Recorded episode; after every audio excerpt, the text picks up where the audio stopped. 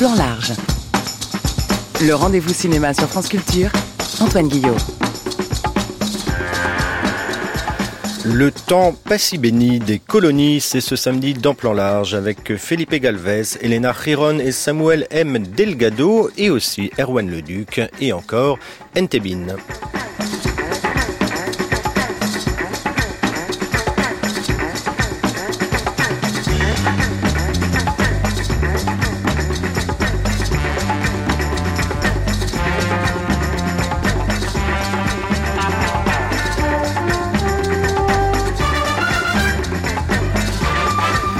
À toutes et à tous et bienvenue dans Plan Large. Deux premiers films cette semaine mettent en scène et interrogent par les moyens du cinéma et à ces deux extrêmes temporels l'entreprise coloniale qui vit l'Espagne et les États qui s'en émancipèrent à servir d'un même mouvement, les Amériques et leur peuple. Le premier nous vient du Chili, il se situe en Patagonie en 1901. Un très riche propriétaire terrien, euh, José Menendez, qui a réellement existé et dont les descendants règnent encore sur son vaste domaine, entre le Chili et l'Argentine, engage trois cavaliers, un soldat britannique, un cow-boy états-unien et un métis chilien pour ouvrir la route de l'Atlantique à ses troupeaux de moutons Autrement dit, il les charge tout bonnement d'éradiquer la pacifique nation autochtone de la Terre de Feu. Le génocide des Amérindiens du point de vue des assassins, c'est ce que nous propose Felipe Galvez dans ce film magnifique et saisissant qu'est Les Colons. Nous avons profité de son passage à Paris pour le rencontrer. C'était comme de juste à la maison de l'Amérique latine. De l'autre côté de l'Atlantique, aux origines de la conquête du Nouveau Monde, c'est en 1492 qu'un couple de jeunes cinéastes issus des marges de l'Espagne, Elena Giron et Samuel M. Delgado situent leur élégiaque premier film, Un corps sous la lave, qui lit poétiquement, juste avant qu'elle ne démarre, la colonisation et la chasse aux sorcières. Et nous en parlerons tous les deux dans un instant. Dans le journal du cinéma Retour en France, Erwan Le Duc nous dira comment, dans La fille de son père, il a savamment joué des tensions entre le cadre et le déséquilibre pour mieux explorer le territoire du burlesque. Et en fin d'émission, burlesque toujours jour, Entebin, nous racontera les débuts dans le genre d'un futur grand du cinéma hollywoodien, Frank Capra. Mais pour l'heure, on enfourche nos montures et on chevauche dans la pampa.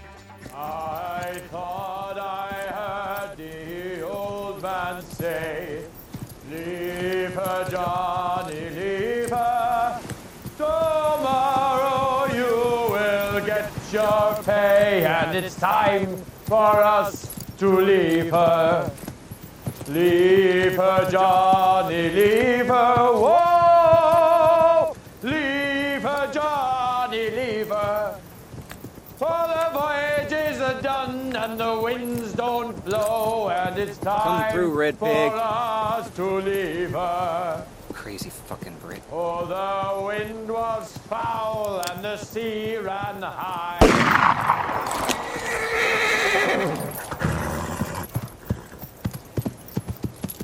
You stupid son of a bitch. Steady, Bill.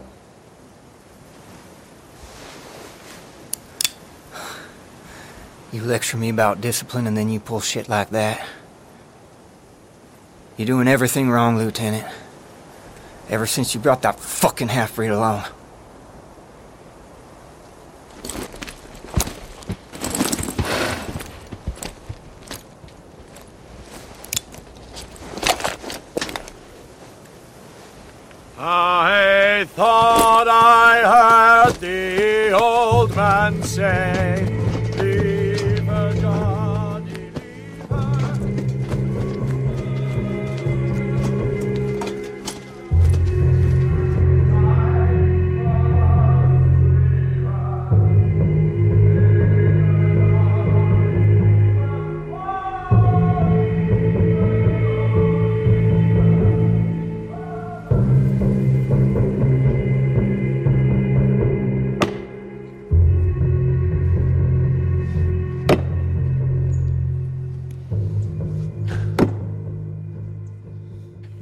Galvez. Bonjour. Euh, pour parler de votre film, on pourrait commencer par la fin. Euh, dans le générique de fin, on voit euh, des images d'archives, les images officielles qui ont construit la nation chilienne. Est-ce que votre volonté, en faisant les colons, était de proposer des contre-images, d'autres images, proposer un autre récit national? Sí, las imágenes finales Oui, en effet, les images euh, son, qui sont sur le générique, son imágenes reales de ce la sont des familia images réelles son de la famille Menendez. Ça, ça vient des archives de la famille. Eh, son imágenes del Ce sont de la- du centenaire, de justement. On peut dire que c'est les premières images euh, du, qui ont eu film. C'est euh, les funérailles du président Pedro Montt. Ils sont en rapport plutôt avec une réflexion eh, de cómo de la manière dont le cinéma a de participer eh, de eh, historia. alors de réécrire l'histoire. Donc, le cinéma, pour moi, a une force qui, de, Au-delà de représenter la réalité, il a une force de tordre la réalité, de la changer. Et c'est dans ce sens-là que la, phrase euh, qui dit euh, l'histoire est racontée par les vainqueurs, mais aussi euh, ce que raconte la caméra. Eh, la Et c'est dans ce sens-là, comme la laine est tachée de sang, eh, que es un diálogo de la película, el cine ça c'est también está un- sangre, eh bien le cinéma, lui, il est taché de sang. porque el cinéma participó en los Parce que le cinéma participe au processus de colonisation. El western es un género de Le western, c'est un genre euh, de propagande. Entonces me parecía interesante Donc je pense que c'est intéressant également de réfléchir sur le cinéma. Alors vous avez déjà prononcé le mot de western. C'est vrai que quand on voit votre film, on pourrait l'appeler un southern, un western du sud, euh, de l'Amérique du Sud. Et j'ai pensé, en voyant votre film, à un film de John Ford qui s'appelle L'homme qui tua Liberty Valance, qui raconte précisément comment un pays se construit sur un mensonge et sur la violence. C'était aussi votre idée en faisant Les colons? Eh, sí, seguro. O Oui, sea, seguro. certainement. Enfin bref, O sea, es, esa mm, euh, que dices, cette se idée, comme tu dis, de construire un, pays sur la violence, le mensonge. C'est un peu l'histoire de- yo Donc, euh, ça me fait rire, ces pays où les gens qui croient, euh, qui disent Ah, je ne savais pas que cette histoire aussi violente avait été celle du Chili. Eh, tienes que explorar más bah, il faut- tu país. Il lire la propre histoire de son pays, peut-être, parce que este en ce même moment, il y a ce Euh, type d'histoire un peu partout. Donc ce qui change, c'est le por paysage. Ce que tu dis, le western du sud, avec des montagnes, de la neige, la Patagonie. Donc c'est le paysage qui change. Euh, c'est des peuples Eh, originaires qui sont différents, mais c'est toujours la même histoire. Trois hommes blancs ou eh, deux à cheval. eh, Euh, il y a des intérêts économiques. La construction de Donc la construction de, euh, d'enclos. Donc ça, c'est un conflit todo- qui touche, euh, je dirais, tout le continent américain. Donc l'idée aussi euh, de western, ce genre, le western dans le cinéma, c'est pour montrer que les pays américains sont des pays euh, qui sommes en train de nous moderniser, de nous civiliser, eh, de- que so- nous sommes développés. Quelque part, on laisse derrière nous une manière un peu archaïque de vivre et nous sommes en train de nous assimiler de- au pays occidental. del Tout ça, c'est une partie de- Eh, du fondement même de ce genre. Donc pour moi, il y a quelque chose, je dirais, un peu l'histoire est toujours la même. Cette histoire de John Ford, effectivement, elle est un peu universelle. Y- y yo no soy un fanático de los Moi, personnellement, je ne suis pas un fanat de western. Western. J'ai hasta pas de- vraiment de- regardé des de westerns avant de vouloir faire ce film-là. Eh, Mais quand j'ai eu l'idée de faire euh, un film sur un eh, génocide, comme j'aime le cinéma, je pense, euh, eh bien, je crois, il- ça doit faire un western. Dans ma tête, les génocides sont associés au Eh, western. Donc c'est à partir de ça où je John commence Ford à rechercher. John Ford, c'est une référence très importante dans le film et de fait, il y a beaucoup de citations, pas seulement dans l'histoire, il y a des plans eh, qui sont des citations de John Ford. Alors quand on fait un film sur un génocide, on peut euh, le filmer du point de vue des victimes, euh, on pourrait dire c'est Danse avec les loups, ou du côté euh, de ceux qui commettent ces massacres. Vous, vous avez choisi de vous mettre du côté des colons, euh, précisément. Pourquoi, pourquoi ce point de vue vous semblait plus pertinent, plus intéressant? Mm, Je pense que- Lorsqu'on se met du côté des victimes, moi je pense que c'est un cinéma plus qui quelque part euh, parle à ceux qui sont convaincus. Ok, Yo, lo, yo lo pienso desde Moi, je cine pense un peu-. Euh, en voyant le cinéma de la dictature de mon pays. Entonces, cuando tú haces una Donc película quand tu sobre fais un film sur les victimes, c'est un de exercice très important de mémoire, c'est un exercice mémoriel. Pero cuando termina la película, me recuerdo Une fois que le film est fini, viendo Machuca, en regardant Machuca, eh, la je me se personne qui était devant moi s'est mise debout.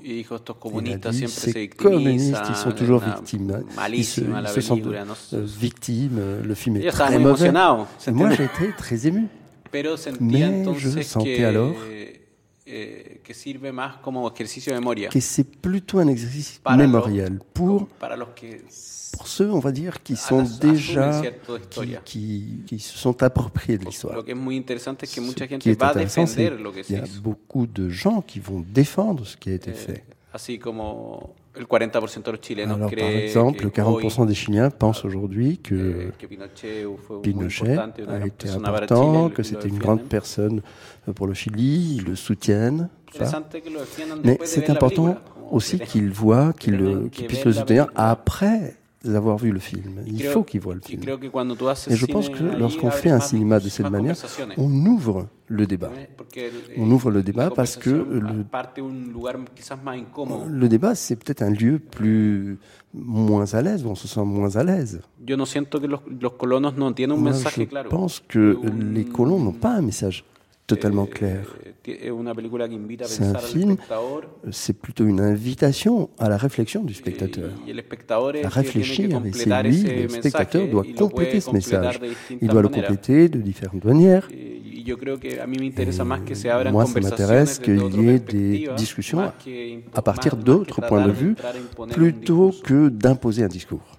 Oui, précisément, vous avez euh, parlé de Pinochet. Moi, j'ai beaucoup pensé en voyant euh, le personnage de José Menendez joué par, euh, par Alfredo Castro, hein, l'acteur fétiche de Pablo Larraín. Est-ce qu'on peut dire qu'en racontant les années 1901-1908, d'une certaine manière, vous racontez aussi les années de la dictature euh, au Chili, les années 1973-1990 Felipe Galvez?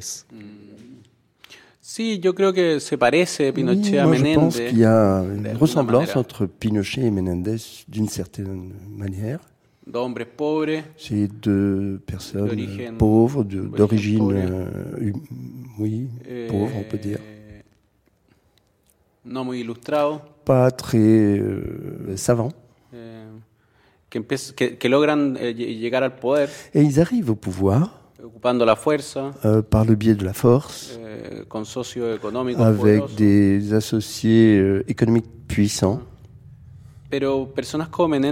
No Mais des gens comme Menendez ne sont pas simplement, ils ressemblent pas simplement à Pinochet. Ils sont un peu la classe euh, sociale qui est derrière, qui a soutenu et qui a mis euh, Pinochet au pouvoir. Eh, Donc c'est la classe eh, économique qui a financé le coup d'État. Et c'est eux qui sont cachés derrière l'image de Pinochet. Parce que moi, je sens que Pinochet, finalement, c'est une image C'est une image qui a été élaborée, elle a pris une dimension. On lui a mis euh, sur le dos euh, tout, on l'a culpabilisé de tout. blanqueando la participación de, Quelque part, on a blanchi, de revanche, euh, un grand nombre de civils. C'est un film aussi, Felipe Galvez, Les Colons, où il est beaucoup question du regard. Euh, il se termine par un regard d'une jeune femme indienne qui défie la caméra. Mais c'est aussi le regard de Segundo, euh, ce métis, effectivement, qui participe euh, à ces massacres. Euh, on, on lui dit euh, Je te vois me regarder euh, C'est ce que le dit euh, le, le Diable Rouge hein, qui mène ces massacres. Vous avez voulu faire un film sur le regard? Sí, a mí me, me, me pasa que me gustan Oui, los moi, personajes. je pense. J'aime bien les personnages, j'ai fait quelques courts-métrages. J'aime beaucoup me mettre que dans la peau du personnage qui regarde, je pense. Eh, hace un espejo con el C'est un peu le miroir, euh, le pendant avec le spectateur. El espectador sabe, vive Donc, celui qui regarde le film, Segundo, il que regarde le film comme Segundo. C'est un peu le premier voyage de Segundo. Y va descubriendo todo y el Et il va découvre, al le spectateur découvre en même temps que lui, que Segundo. Donc ils découvrent ensemble. Pero Mais- Segundo que... Segundo, c'est quelqu'un qui, pa- que, que para mí tiene que ver con los qui, personajes à mon masculinos de la est en rapport au personnage masculin du film. Que para mí como los personajes Donc, masculinos les personnages masculins représentent un peu le statu quo. Mm, no quieren moverse mucho. Ils veulent pas trop bouger, eh, no quieren cambiar. Ils veulent eh, pas changer. No quieren generar muchos cambios. ils veulent pas produire des changements. Segundo c'est quelqu'un el- qui regarde le personnage de McGillian qui représente L'héros cinéma d'aventure. mm, mais c'est un peu le- la représentation du vieux monde. Alors, le, le tout est filmé dans des paysages euh, absolument époustouflants. Euh, J'imagine que ça n'a pas été très facile d'y tourner euh, non plus, vu la météo euh, qu'il peut y avoir en terre de feu. Que- comment ces, ces paysages vous ont inspiré D'autant que ce sont les vrais paysages où ont lieu ces massacres? Est-ce que ce sont presque pour vous des paysages hantés?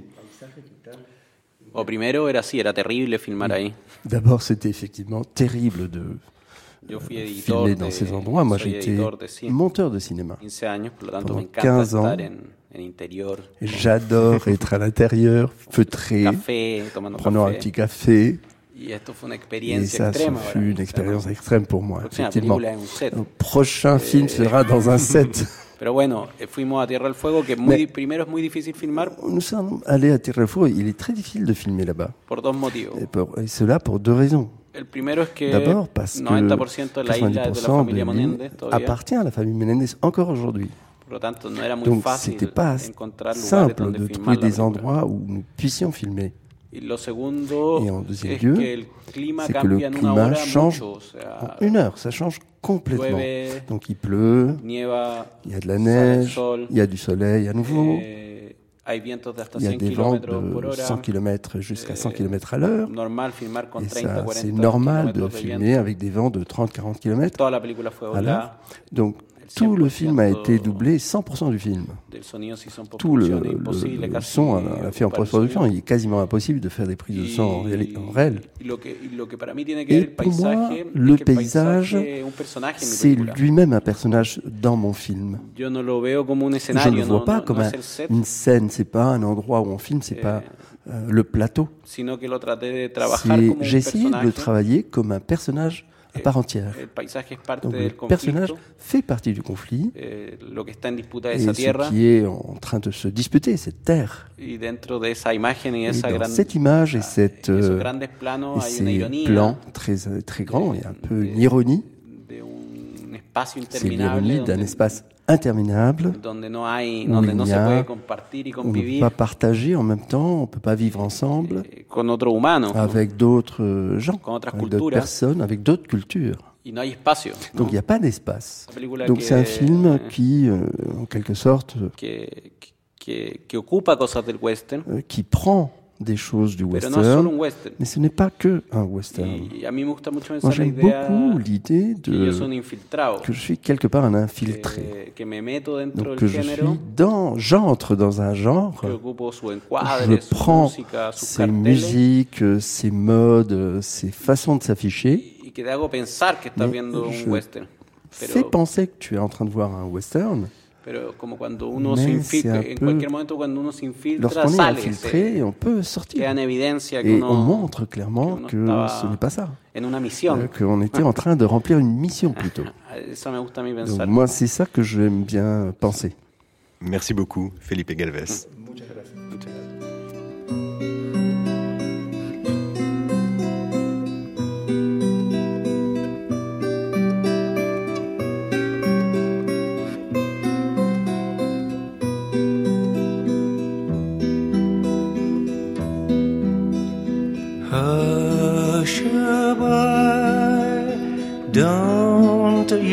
cry.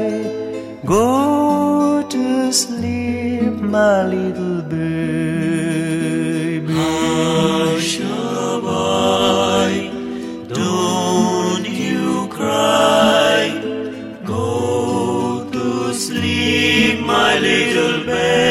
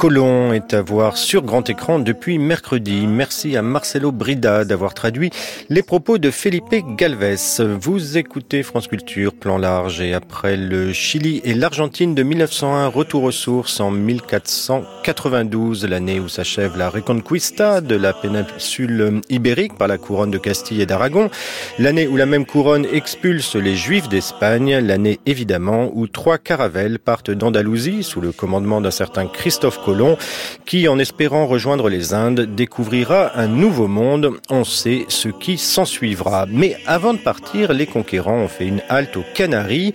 Trois marins condamnés à mort en Espagne et qui ont vu leur peine commuée à condition de s'embarquer dans cette aventure incertaine, euh, Wagner en Russie, n'avait rien inventé, en profitent pour s'échapper et rejoignent l'île rocheuse, non sans avoir volé la grand voile d'une des caravelles. C'est le prélude de Un corps sous la lave, élégie cinématographique, spirit et tellurique, tombeau au sens littéraire à la mémoire de mondes disparus à l'orée des âges modernes du capitalisme triomphant. Parallèlement, ce sont des femmes seules en Galice que montre aussi ce film, celles que bientôt on accusera de sorcellerie quand reviendront les colons. Sous les auspices de Jules Michelet et de sa sorcière, explicitement citée dans le film, c'est un cinéma artisanal en pellicule qui, dans des décors austères et superbes, fait feu de tout bois et nous a donné très envie de rencontrer euh, les auteurs de ce premier film aussi inventif qu'aventureux. Ils s'appellent Elena Giron et Samuel M. Delgado et ils viennent des marges de l'Espagne. Espagne.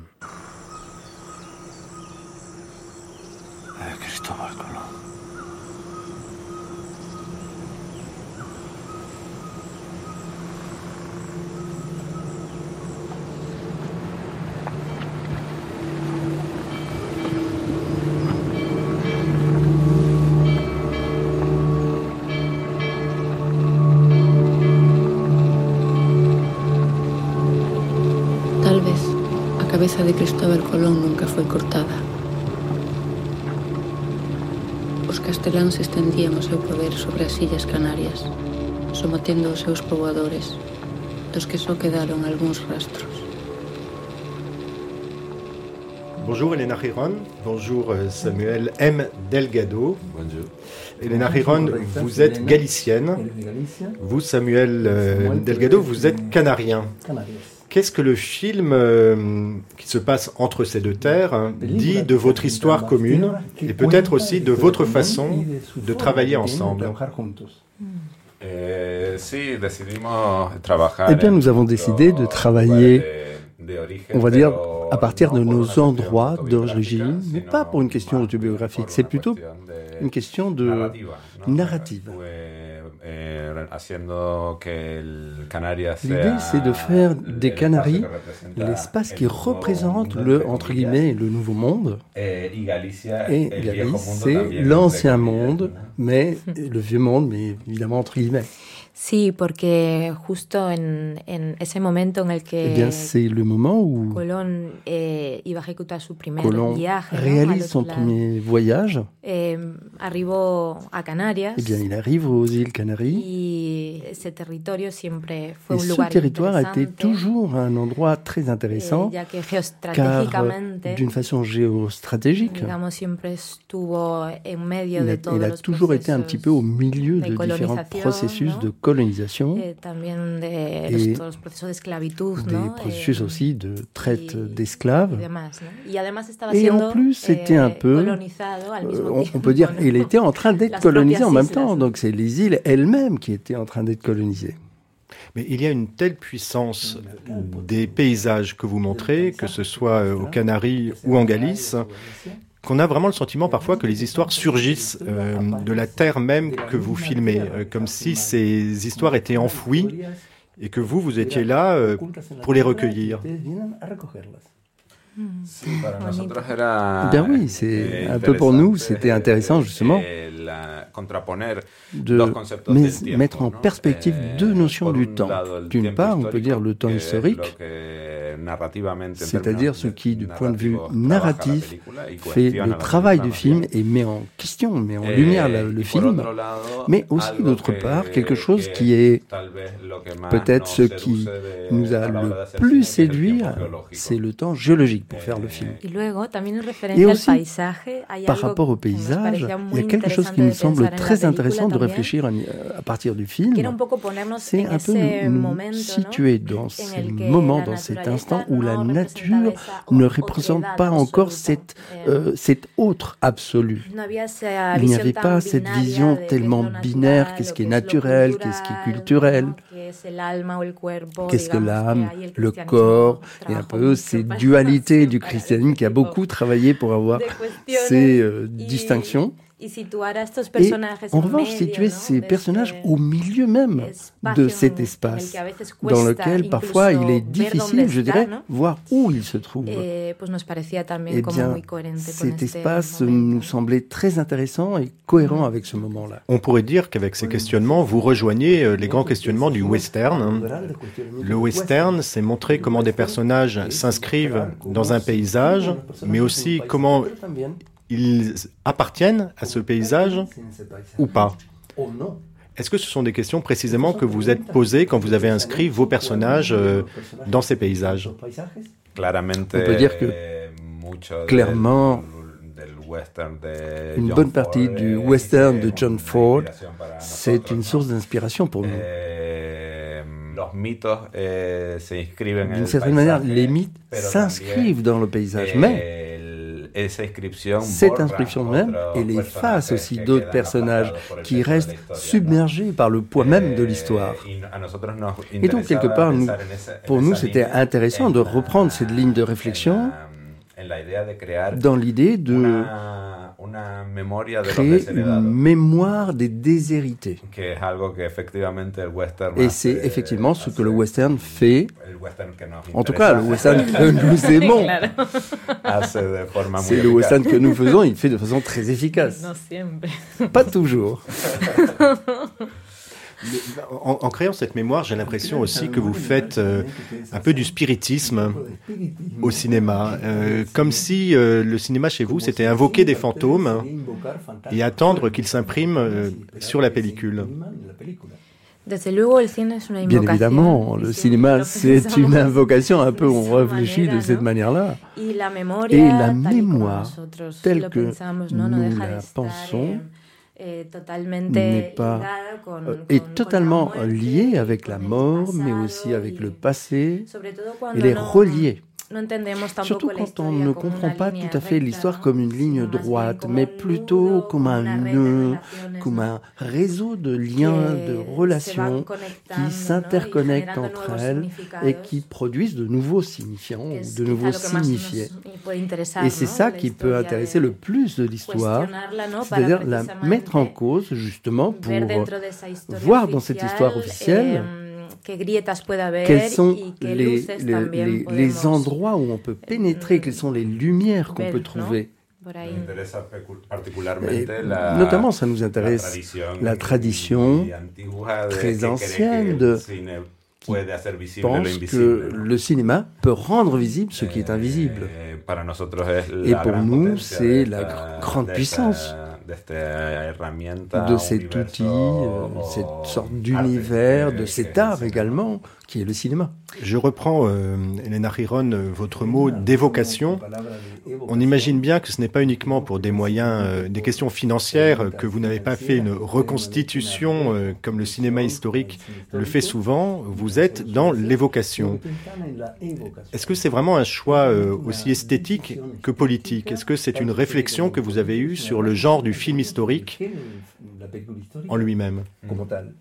Sí, de hecho, eh, nuestra principal De fait, pulsión a la hora de arrancar Notre película no principal intérêt, ce n'était pas au départ de faire un film d'époque, mais mettre en question l'épique de ce type de ce genre de cinéma. Et évidemment, pour mettre en question, pour reprendre cette forme de représentation, il fallait jouer avec des codes, ces codes-là, justement. De même qu'il fallait aussi avoir une volonté très claire de créer une rupture dans le film, qu'il y ait un moment dans lequel on puisse euh, produire une, une sorte de distancement, une distance. Et dans cette idée de Bertolt Brecht, par exemple, de casser, de briser la narration pour élargir le sens. Et pour cela, on s'est rendu compte qu'il fallait construire, construire précisément ce qu'on devait casser. Et c'est un peu le, le, point de départ de certains éléments sur lesquels nous avons joué avec le cinéma historique et le cinéma d'aventure. Ils viennent un peu plus par le besoin on peut dire politique, plus qu'une volonté euh, purement narrative. Mm. Et de fait, moi je pense qu'un des grands défis de ce film était l'organisation de tous ces matériaux sur les, avec lesquels on joue dans le film de façon organique par le biais du montage notamment. Eh, Et bien pour que ce mélange ne brise pas l'expérience et la création qu'on avait faite. De fait, votre film constitue le, le contre-champ euh, d'un bon nombre de films historiques. On pourrait parler du euh, 1492 de Ridley Scott, où un certain Gérard Depardieu incarnait Christophe Colomb, euh, ce qui en dit beaucoup sur euh, aujourd'hui avec ce qu'on sait de Gérard Depardieu, de la convergence euh, du colonialisme, du patriarcat euh, et autres. Vous, vous incluez d'autres images, celles d'un film de l'époque franquiste qui s'appelle Alba de América, l'aube de l'Amérique, d'un certain Juan de Orduña. Pourquoi est-ce que vous avez récupéré ces, ces images que vous dénoncez euh, par ailleurs? Est-ce que c'était une manière justement de les prendre et de leur donner un autre sens? Mm. De hecho, este oui, material en fait, ce matériau, ce film a toujours été présent. et on a toujours voulu que d'une manière ou d'une autre, il puisse jouer un rôle important dans notre film. Effectivement, c'est euh, des archives cinématographiques sur lesquelles ou avec lesquelles le film est en train de jouer. Et ça, c'était un des films qui était un peu euh, favorite de Franco. C'est vraiment un très mauvais film, hein, à vrai dire. Mais Colomb était hein, le grand personnage.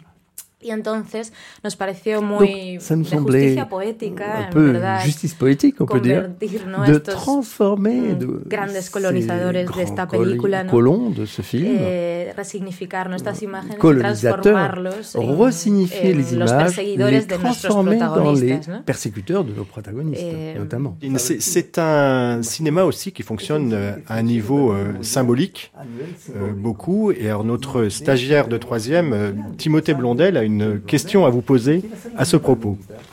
Euh, j'aimerais savoir, euh, on voit beaucoup dans votre film euh, du feu, et j'aimerais savoir ce qu'il symbolise pour vous.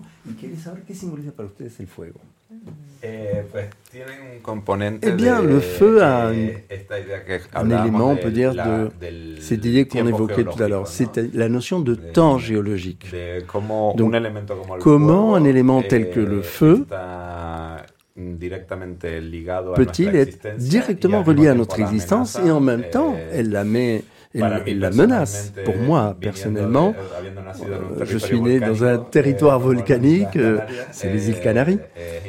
Donc il est inévitable de penser euh, au conditionnement d'être dans un territoire qui peut t'amener à la mort, qui peut finir avec toi. Donc cette évocation du feu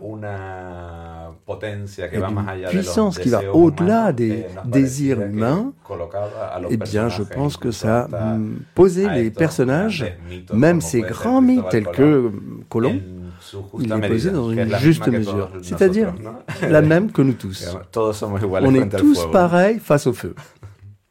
C'est de fait un cinéma euh, qu'on pourrait dire très antinaturaliste, mais qui en même temps euh, est très ancré dans le réel, dans le sensuel, dans le, dans le sensoriel. Euh, et ça passe notamment par le son, beaucoup chez vous. Je serais très intéressé de savoir comment est-ce que vous avez travaillé le son du film. Pues la verdad es que nosotros, eh bien, à vrai dire, notre euh, trajectoire un peu, ça a été toujours autour, ou en tout cas, on a donné beaucoup d'importance au, au, son. Et justement, le son et l'image peuvent induire des rapports, une alchimie, des, des sentiments, une ambiance, euh, des états d'âme, tout ce qui peut être généré simplement parce qu'on associe un son et une image. Et on filme beaucoup avec des sons, avec des enregistrements à la campagne. pendant toute notre carrière, nous avons beaucoup apprécié cette méthode. Et pour nous, dans le film, c'était un élément essentiel. Nous avons aussi travaillé avec Carlos García, un concepteur de son colombien et qui avait beaucoup d'expérience de créer des ambiances euh, naturalistes avec, euh, avec juste des petites variations qui créent des états d'âme un peu différents, sans avoir recours à des grands effets sonores. Donc c'est ça qui nous intéressait beaucoup. Et on a beaucoup travaillé avec lui dans l'élaboration de l'immersion. C'est un film qui pour nous est important de l'avoir dans une salle de cinéma, essentiellement pour la question du son, justement. Parce que elle a été conçue pour que le 5.1 le système sonore puisse être euh, compté comme une composante narrative au-delà de tout le reste, c'est-à-dire comme une vraie immersion.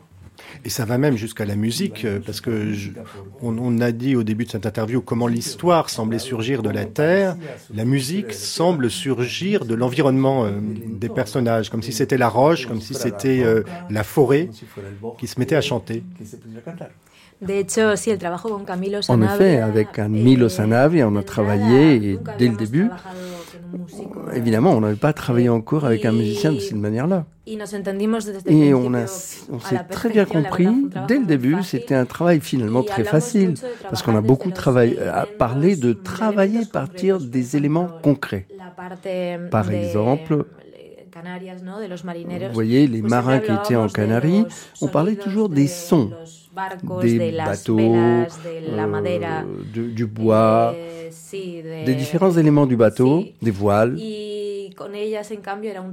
Et on a travaillé aussi avec un travail plus d'ambiance, on dirait plus minimaliste. Et un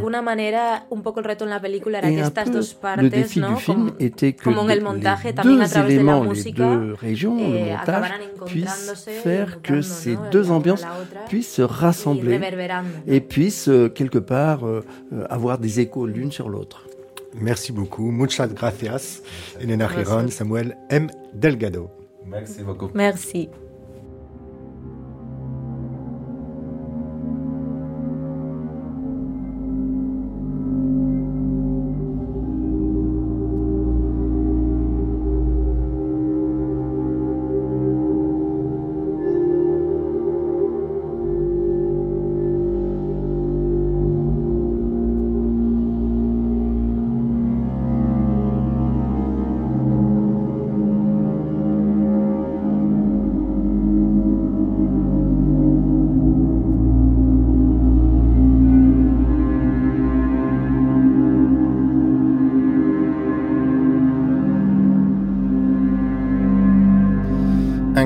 Sous la lave d'Elena Chiron et Samuel M. Delgado est sorti en salle ce mercredi et c'était encore Marcelo Brida qui traduisait leurs propos. Merci à lui. Vous écoutez France Culture et dans Plan Large, on ouvre comme chaque samedi le journal du cinéma avec encore quelques sorties et ressorties de cette semaine et de celles à venir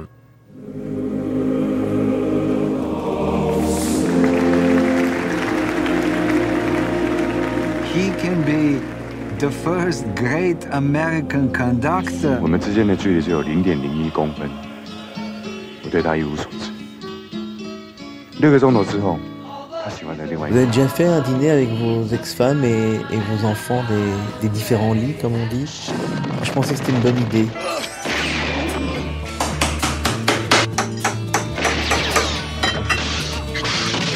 There is war in this forest. Not a war that has been fought. Jesus Christ. We got a war going on down here. We can't find the damn thing.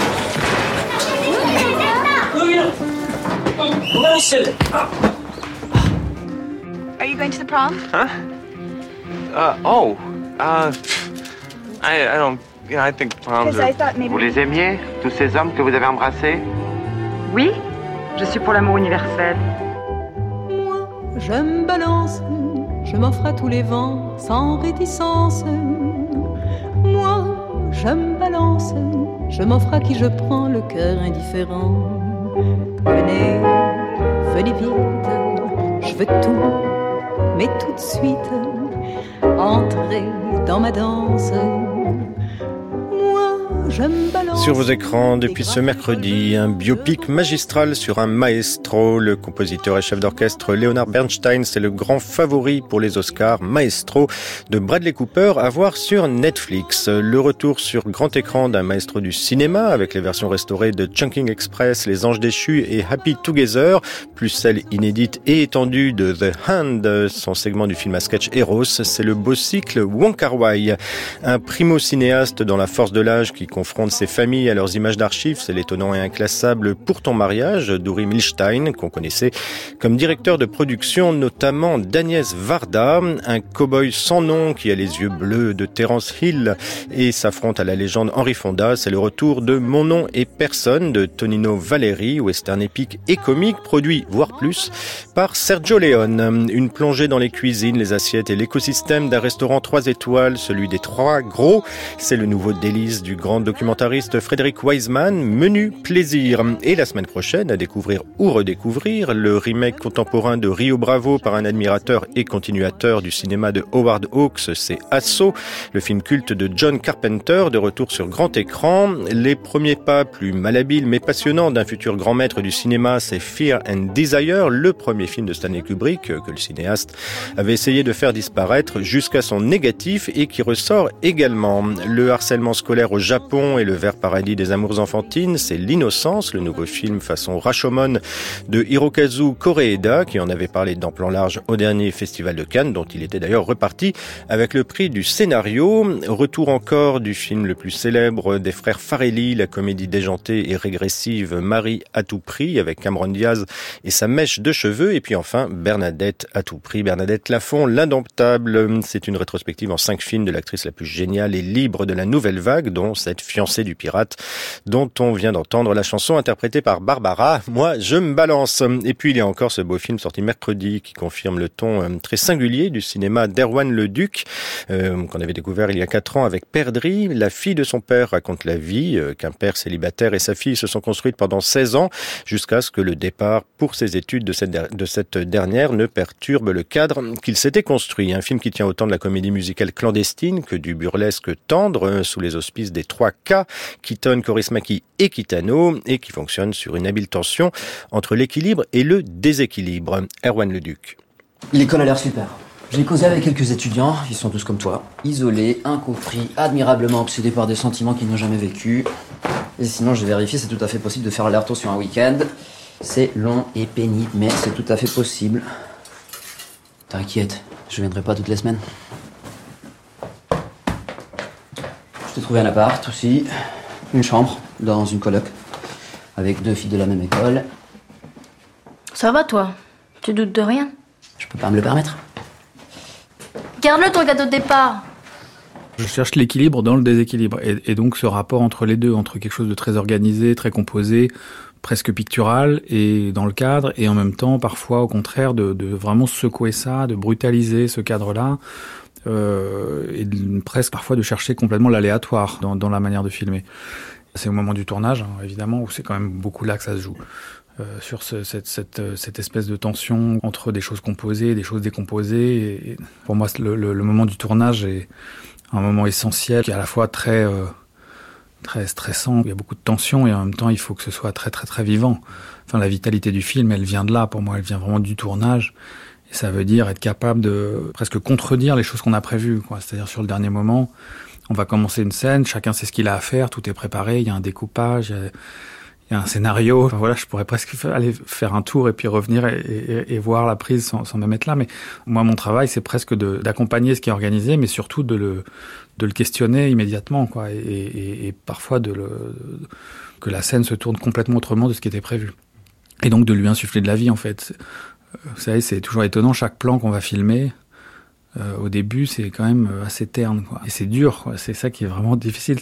On, commence une scène, on regarde, on fait un premier plan, la scène se joue, on dit bon, oui, d'accord. Comment on peut faire pour que ça soit, ouais, pour que ça soit, qu'il y ait plus d'intensité, qu'il y ait plus de vitalité, qu'on ait le sens, la sensation que ça peut toujours partir ailleurs, que ça soit jamais sur des rails, quoi. Donc ça, c'est vraiment un travail à chaque fois de de, oui, de, de, de, secouer, d'essayer de, trouver une petite surprise, d'essayer de trouver un geste différent pour le comédien, mais aussi pour l'équipe technique. Euh, moi, j'aime bien leur demander des choses qui sont pas tout à fait académiques. J'aime bien qu'ils oublient euh, le savoir-faire. On n'est pas là pour faire les choses bien, en fait. J'ai besoin de travailler avec, euh, avec un chef opérateur, par exemple, qui s'appelle Alexis Kavershin, qui est un chef opérateur très expérimenté, qui tourne avec Yoshiki Rosawa, avec, euh, avec Emmanuel Finkel, avec Clapiche, avec euh, Dupontel, tout ce que vous voulez. Enfin il a, il a une grande expérience et en même temps, ce que j'aime beaucoup avec Alexis, c'est que moi, dès que je lui demande quelque chose qui est hors des clous, eh ben, j'ai en face de moi un, gamin de, de 15 ans, quoi. C'est-à-dire qui est là, oh, ok, vas-y, on y va. Et tout de suite, il y a un enthousiasme et ce truc un peu enfantin de refabriquer comme si on avait 15 ans, de tout d'un coup se dire, oh, ce mouvement de caméra, euh, on l'a jamais vu nulle part, ou cette manière de faire ça, qu'est-ce que ça peut être, on verra bien. Bah, cette joie-là, elle, est à mon avis essentielle, même si c'est idiot. Hein, parfois, je demande des trucs ou, il me propose des trucs qui sont vraiment comme si on était les premiers à découvrir une caméra. dire, hey, regarde si on fait ça. Mais euh, cette, cette joie-là, déjà, il en sort finalement des images euh, parfois vraiment étonnantes, enfin qu'on n'aurait jamais pu trouver si on avait essayé de les faire. Et puis, euh, je pense que cette, cette joie de fabrication, elle, est, elle imprègne le film. Et donc, elle est vraiment importante pour moi.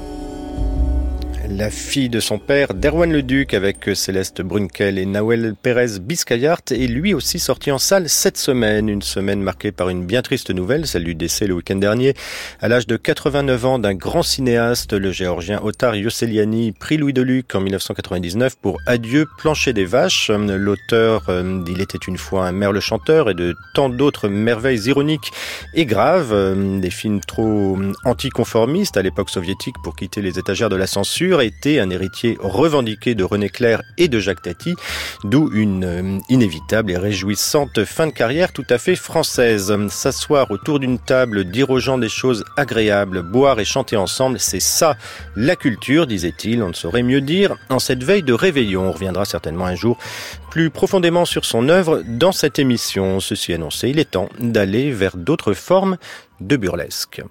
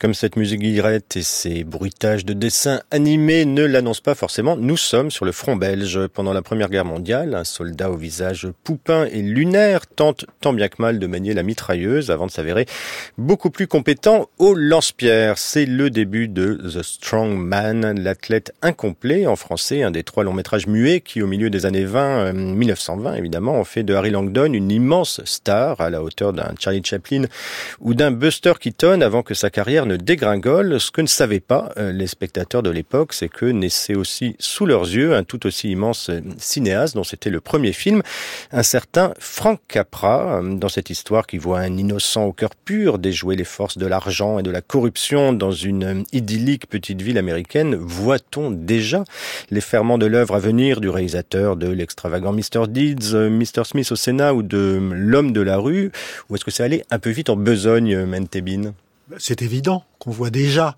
la patte de Frank Capra, parce que euh, il n'est pas, en l'occurrence, euh, un réalisateur technicien au service d'un grand comique.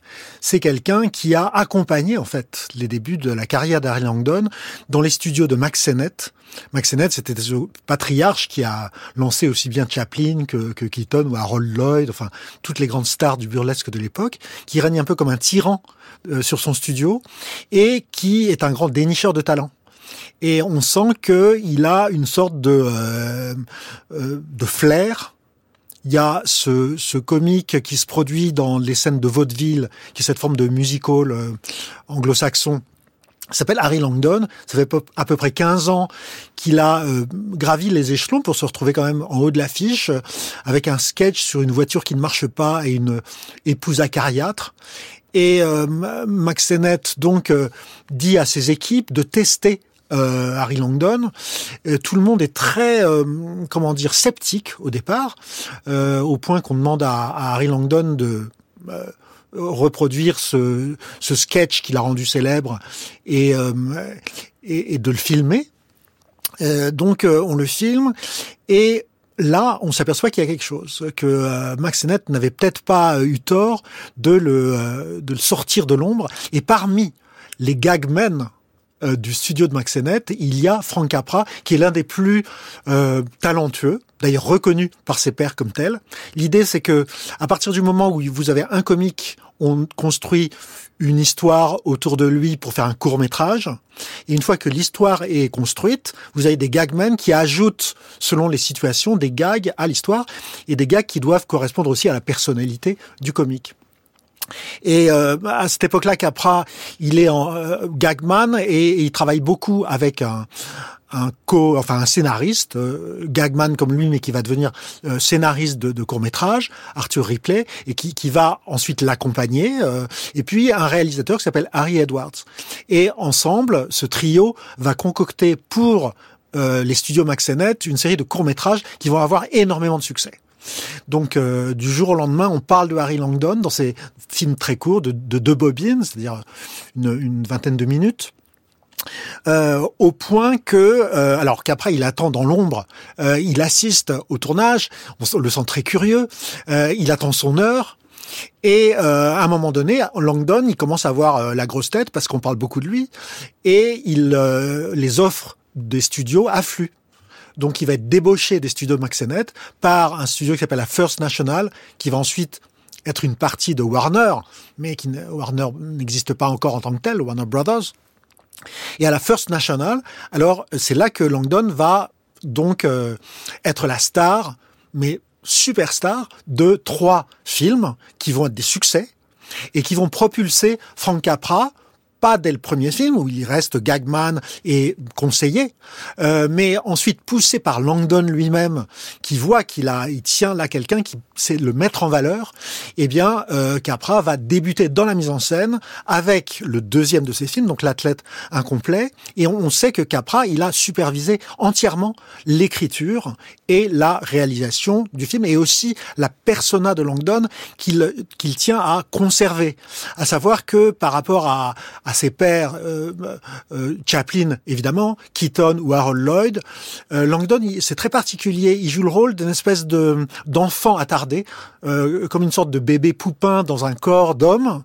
mais si vous voulez, il projette à l'écran une sorte d'innocence, mais qui couve ce que Freud euh, aurait appelé le pervers polymorphe, c'est-à-dire que la sexualité est toujours au centre de euh, ses intrigues, mais euh, couplée ou conjuguée avec cette innocence qui fait que il y a une chose qui est interdite, c'est que Langdon provoque lui-même, son personnage provoque les gags, c'est-à-dire que Langdon il est comme ça, les pires choses vont lui arriver et il va s'en sortir, mais parce, que inconsciemment, il a une sorte d'ange gardien ou de dieu ou de, ou de metteur en scène qui fait que, par exemple, quand il est poursuivi par un policier, eh bien, euh, une brique va tomber sur le policier, mais qui n'est pas envoyée par Langdon.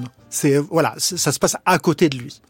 Et dans The Strongman, donc, il joue le rôle euh, de, de ce de cet immigré euh, européen qui, qui débarque aux États-Unis, comme Capra lui-même, qui débarquait de Sicile, et qui, après des péripéties qui vont permettre des espèces de petits sketchs, où il manque d'ailleurs de se faire violer par une sorte de, euh, de femme escroc qui cherche à récupérer une liasse de billets dans la doublure de son veston, eh bien, il va débarquer dans une ville de l'Ouest euh, qui, euh, de paradis idyllique au temps des pionniers, est devenue une ville corrompue.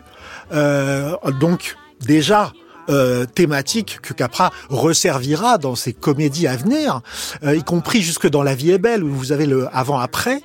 Et euh, sans le vouloir, sans le savoir, Langdon va non seulement tomber amoureux de la fille du pasteur qui est aveugle, là aussi un thème que Capra va reprendre dans un de ses autres films, mais il va rétablir l'ordre dans la ville et il va, alors qu'il est euh, l'assistant euh, d'un espèce d'athlète euh, qui fait des tours de force, etc., mais qui s'avère totalement incapable de faire son numéro, il va le remplacer euh, comme star de ce numéro, alors que lui-même euh, est à peine conscient de ce qu'il est. Et, là, on voit que, Capra, euh, eh bien, il, va mettre, si vous voulez, tout le savoir-faire de ce film-là au service de son futur cinéma où après quelques pérégrinations, il va devenir l'un des metteurs en scène les plus oscarisés de l'histoire d'Hollywood.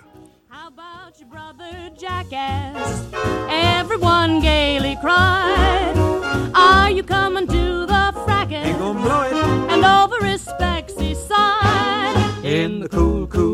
Merci NT The Strongman de Frank Capra avec Harry Langdon est à voir en salle et en très très belle version restaurée. Et puis pour voir Bing Crosby et Jen Wyman euh, chanter In the Cool Cool Cool of the Evening, ce qu'on entend en ce moment, c'était dans Si l'on mariait papa de Frank Capra aussi. Plan large, c'est fini pour aujourd'hui. À la prise de son, Noé Chaban, Sandrina Malon et Stéphane Foulon. L'émission était préparée par Anne-Vanessa Prévost, Juliette Marcaillou et Timothée Blondel et réalisée par Louise Devillard.